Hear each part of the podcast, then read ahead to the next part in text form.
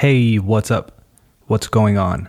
Welcome to English with Dane, a podcast designed to improve your English. As always, I'm your host, Dane, and you can find me on Instagram at English with Dane. If you want a full transcript of this and all future episodes, send me a message. And if you don't use Instagram, send me an email at englishwithdane at gmail.com. Today's episode is about adjectives with the prefix un. Just a list of some adjectives you might not be using right now that can enrich your sentences a bit. This was actually my mom's idea, so shout out to my mom. Let's start the show. You are listening to episode 87 of English with Dane. Hit it.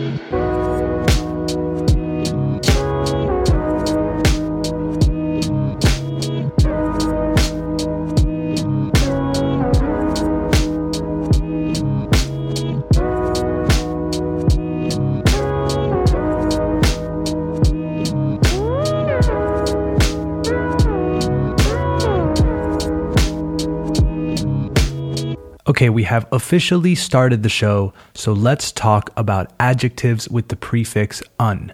UN. The first one on the list is unable, as in, they said they'd be unable to attend. To be unable means lacking the skill, means, medios, or opportunity to do something. To lack means que te falta. So unable translates to incapaz in Spanish, but we don't really use it in the same way in our day to day, maybe. I think unable to attend, by the way, is a great way of saying you can't or don't want to go to something in a more formal context. You get invited to something at work, but you can't go, then you would say or write that you are unable to attend. Next one.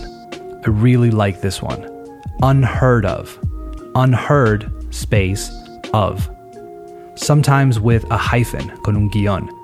It's like saying nunca oído. You can say something like paying 300 million euros for a 20 year old player is unheard of, as if to say that nobody has even heard of something like this happening.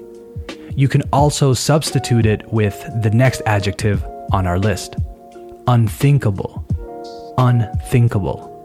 Again, it has a very similar meaning to unheard of in terms of how we use it. A contract that big for a 20 year old player is unthinkable. The next one on the list is unbearable. To bear something means to tolerate or to endure something. So, something that is unbearable is something that cannot be tolerated. We use it a lot to exaggerate things, actually. That meeting was unbearable, for example. Or, man, that movie was so slow, it was unbearable. It translates to intolerable or pesado. The next one is unprecedented. This one is similar to unheard of and unthinkable in the sense that it also refers to something never done or known before. Here's an example The city has seen an unprecedented number of murders this year. We hear this one a lot in sports, actually, when they talk about records and stuff. They say things like, This team has won an unprecedented 30 games in a row. Sin precedentes in Spanish. Number six is a really good one undoable. This is maybe one you're not so familiar with. It might sound strange. It's something that can't be done, que no se puede hacer. Imagine saying inasible or inacible. I know that's not a word, but that's how the word is constructed in English. Undoable, unable to be done. For example, science has allowed us to do what we thought was undoable.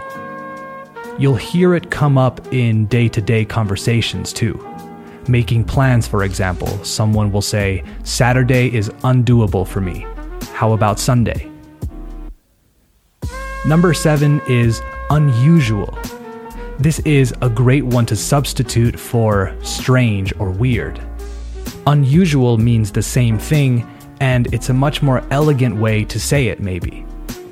I know you've heard this one before, but I wanted to talk about pronunciation with this one. Unusual. Don't say usual at any point. Let's stick with the theme of pronunciation for number 8. Uncomfortable, incómodo. This one continues to be difficult for my students, so let's talk about it. It's tempting, es tentador, to read uncomfortable, but if you do that, you'll say it wrong. What you want to do is divide it into four different parts uncomfortable, uncomfortable, with the emphasis on the second part, uncomfortable. Okay? Uncomfortable. You have to practice this one. Say it a few times a day, every day. Moving on to number nine unpredictable. Another tough one to say. It's all about rhythm when you say these longer adjectives.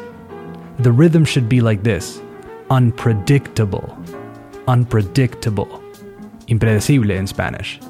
An example the stock market is notoriously unpredictable. Practice this one too. It's not a bad idea to have a list of words that are difficult to pronounce that you can practice every day. In time, you'll be saying those words correctly, I promise. All right, last one. Number 10 Uncharted. Uncharted means not shown or located on a map, unexplored or unknown. There's a very common collocation used with uncharted uncharted territory. It comes up all the time uncharted territory.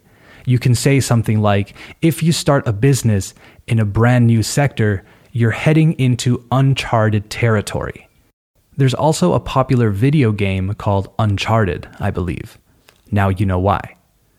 Okay, so quick recap of the 10 adjectives with the prefix un that we've covered today unable, unheard of, unthinkable, unbearable, unprecedented, undoable, unusual, uncomfortable, unpredictable, and finally, uncharted.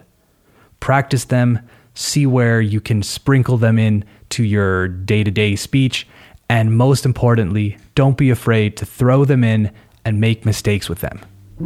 All right, that's the episode for today. I hope you enjoyed it. I hope you learned something. Support English with Dane by following the show on Spotify, Apple Podcasts, or wherever you listen. And if you give it a five star rating and leave a review, I'll be super thankful. Follow me on Instagram for a quiz about this episode, as well as the occasional piece of extra content at English with Dane. All right, talk soon. Bye bye.